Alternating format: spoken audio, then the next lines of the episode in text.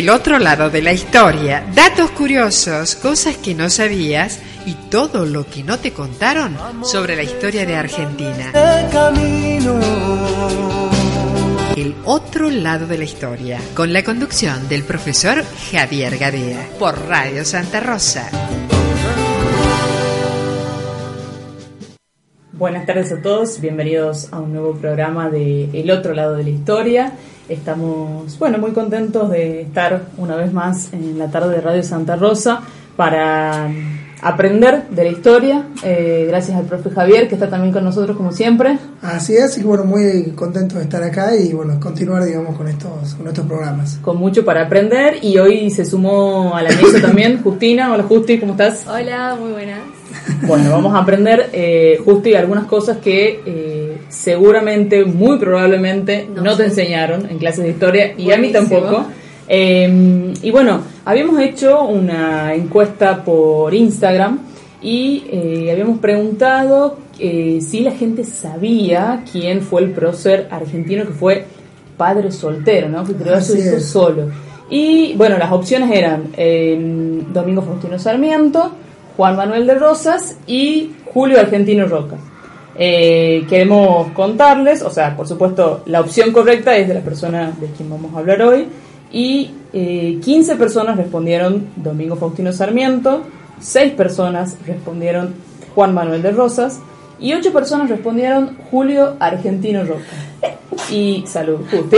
Eh, no hay ningún problema. Eh, los próceres también estornudaban. Claro, Eh, es. ¿Verdad, Javier? Eso es, es. cierto, ¿no? Eh, Eso no nos contaron. entonces, vamos a decir que eh, la gente estuvo muy acertada, eh, la, la mayor parte de las personas conte- contestó correctamente, Contestó correctamente. y hoy vamos a conocer entonces más de Domingo Faustino Sarmiento. Así es. Sarmiento, a ver, es uno de los personajes muy polémicos, eh, amado y odiado, como mucho de nuestra, de nuestra historia, ¿no?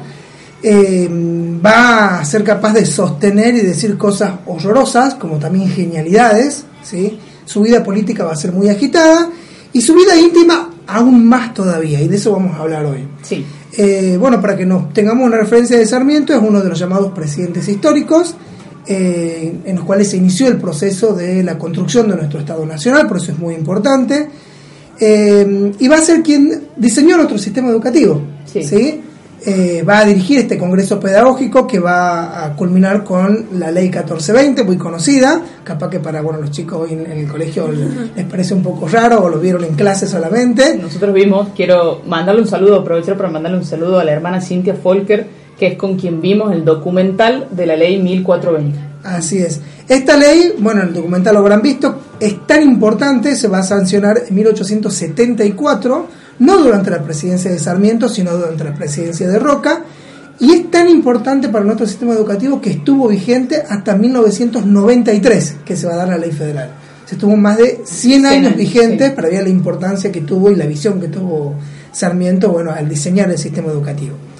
Pero bueno, eh, vamos a hablar un poco sobre la vida de, de Sarmiento en sí, ya desde muy joven, por cuestiones políticas, durante la época de Rosas, y por tener diferencias, ¿sí? y, y Sarmiento siempre que hacía conocer sus ideas, eh, va a tener que eh, instalarse en Chile.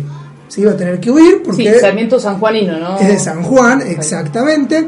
Y iba a comenzar su vida amorosa con una joven de su misma edad, eh, donde Sarmiento era su profesor. ¿Sí? Ya desde muy joven se había incursionado, digamos, por la educación, si bien tenían la misma edad, pero él era su profesor, como, como si fuera un profesor particular. Pensemos que en ese momento no existía la escuela como, Claro. como, como la conocemos hoy.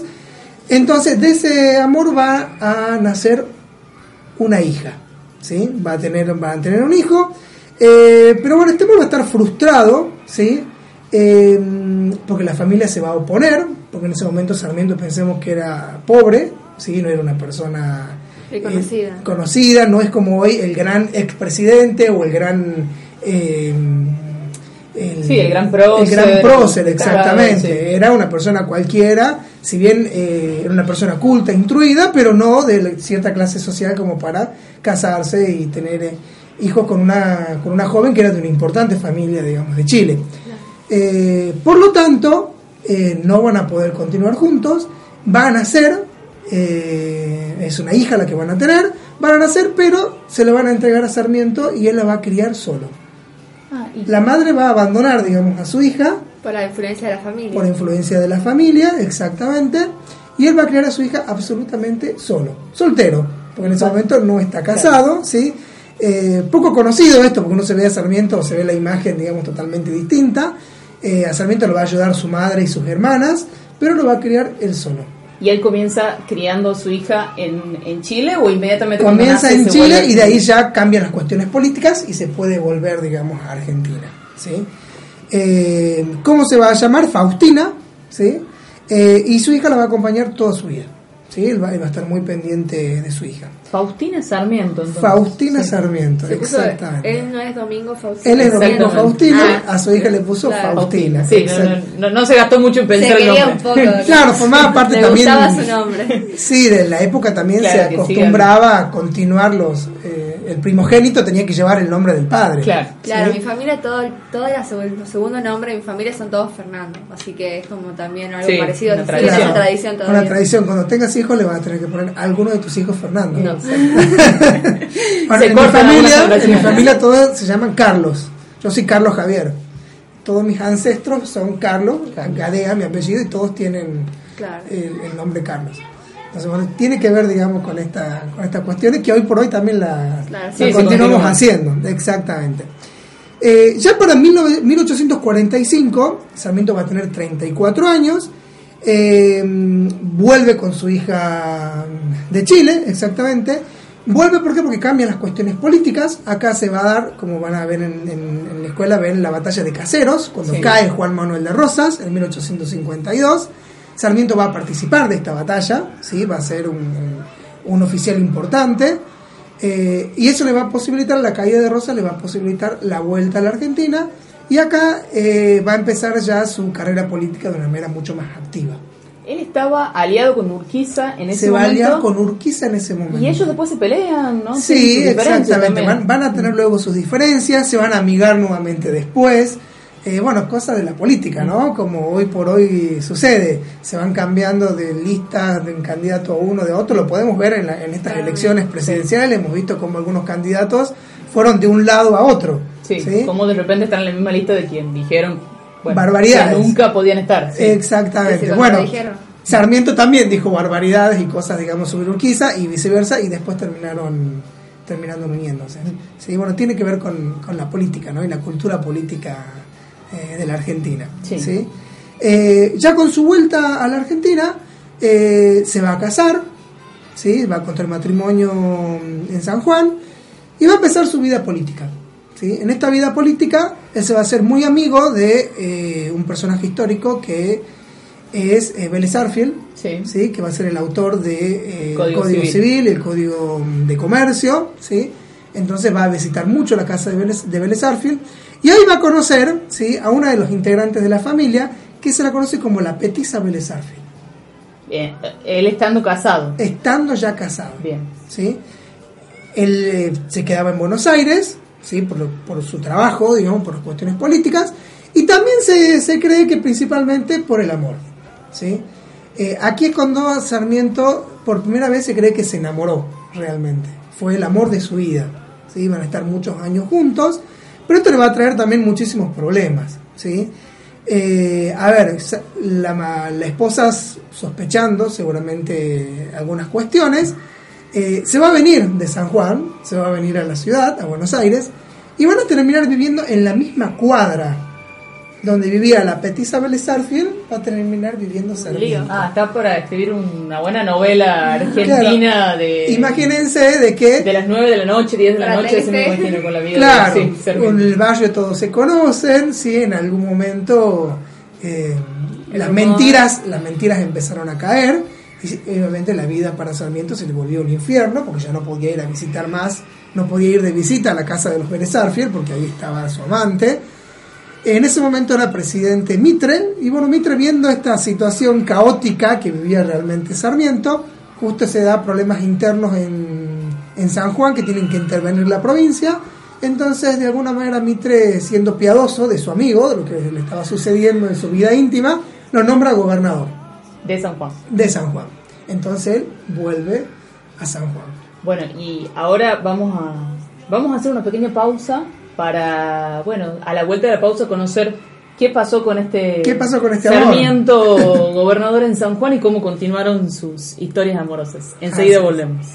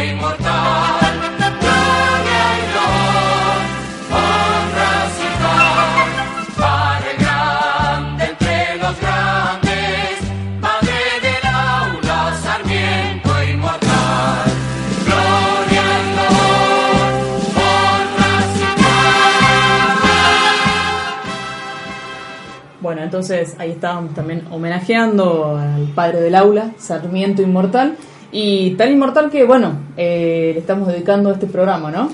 Así es. Bueno, Sarmiento luego de ser gobernador de San Juan va a partir a Estados Unidos como embajador, ¿sí? Eh, volviendo a la, a la Alfred, me acordaba de una anécdota eh, que es algo terrible que le sucedió. Él se seguía escribiendo cartas, ¿sí? Y la cosa es que una carta que una carta muy amorosa, subida de tono, que le escribió a la petiza Vélez Arfield, eh, llegó a manos de su esposa. Qué problema. ¿Qué problema? Bueno, que se haga cargo, ¿no? También, Sí, si por estaba- supuesto, por si no estaba siendo fiel. Ya, ya está, ya tiene que parar. Exactamente.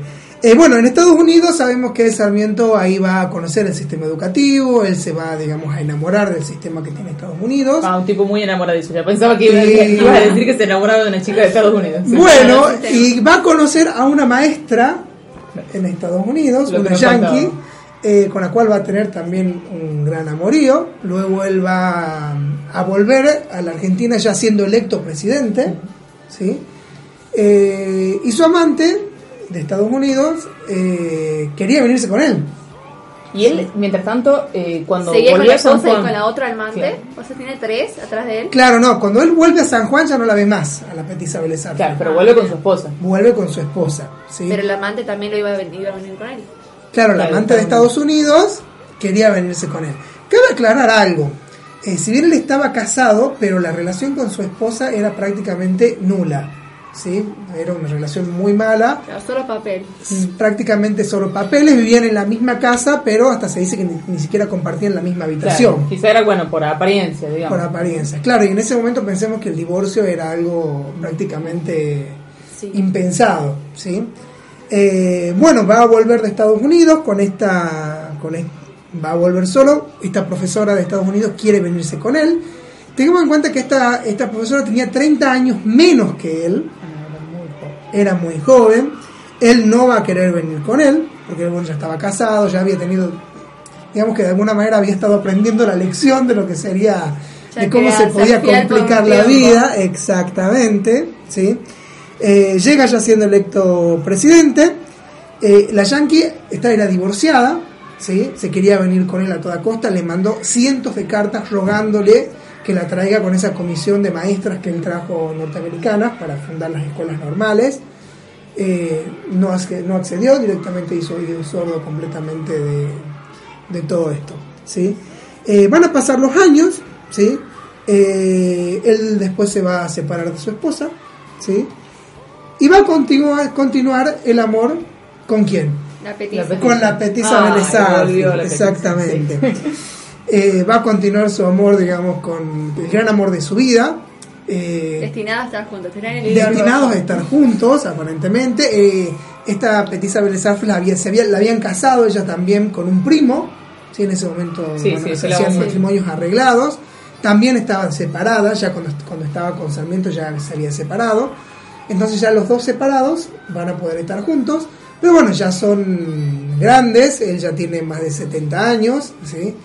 Prácticamente sordo, ya cuando era presidente escuchaba muy poco, Ah, no sabía de eso. Sí, era prácticamente sordo. Eh, y va a decidir viajar eh, a Paraguay a visitar a su hija. Sí, aparte él estaba muy enfermo. Ahí estaba su hija Faustina. Y ahí va a encontrar la muerte. Ah, yo pensaba que ibas a decir, va a encontrar otro amor. Otro amor, no, no, no, no. no, Y su hija tuvo, se casó, tuvo hijos. Se casó, tuvo hijos, llevó una vida, digamos. Claro, diferente a la de su padre. diferente Sin a la de su padre, exactamente.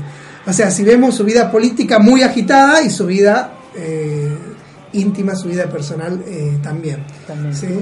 Y bueno, se daba, digamos, en, en- más que nada en el siglo XIX, estos casamientos, estos matrimonios arreglados, entonces que prácticamente, de ella, prácticamente a veces ni se conocían, ¿sí? hacían arreglos por cuestiones económicas, Económicas, familiares, sí. y bueno, y salía lo que salía. ¿sí? Eh, y bueno, vemos, digamos, a un Sarmiento totalmente distinto, ¿no? Un Sarmiento eh, como lo conocemos en la política, apasionado, que entregaba todo de alguna manera y jugaba grandes riesgos y también lo hace en su vida, en su vida en su privada y, amorosa, ¿no? Así es. Eh, bueno, todo un aprendizaje entonces eh, de Domingo Faustino Sarmiento. No tenía idea, Eh, gracias Javier por, por todo lo que hemos aprendido el día de hoy. Eh, bueno, no solo de la vida de Sarmiento, sino también para la vida, ¿no? O sea, eh, nuestra. Y bueno, esperamos encontrarnos en un próximo programa entonces para Así seguir será, aprendiendo, bueno, lo que no nos cuentan en los libros, eh, lo que no aprendemos en el aula, lo escuchamos acá con vos. Así es. Y en nuestro próximo encuentro podemos eh, hablar de otro prócer argentino, ¿sí? un general, que fue bueno, dos veces presidente, y que también tuvo una vida bastante agitada en lo amoroso, ¿sí? Eh, y tuvo un importante amorío ¿sí? con una artista tucumana muy conocida. A ver si a lo mejor pueden saber quién Sí, es. las iniciales son LM del artista. Sí, ¿o? así es, Ajá. así es, así es. Bien. Ya hemos dado mucha pista. Sí, mucha pista, mucha pista, No pero bueno, idea, para que eh, la gente que quiera saber la respuesta puede seguirnos entonces en nuestro Instagram, que es arroba radio-santa rosa. Y bueno, vamos a ir tirando más pistas y viendo si se devela el misterio, el misterio hasta el próximo programa y sabemos de quién vamos a hablar. ¿Mm? Así es, así que bueno, un placer estar acá con ustedes y bueno, Muchas estamos viendo en el próximo encuentro. Gracias a ustedes que nos están escuchando por acompañarnos una vez más y los esperamos en el próximo programa de El otro lado de la historia para seguir aprendiendo. Chau, chau.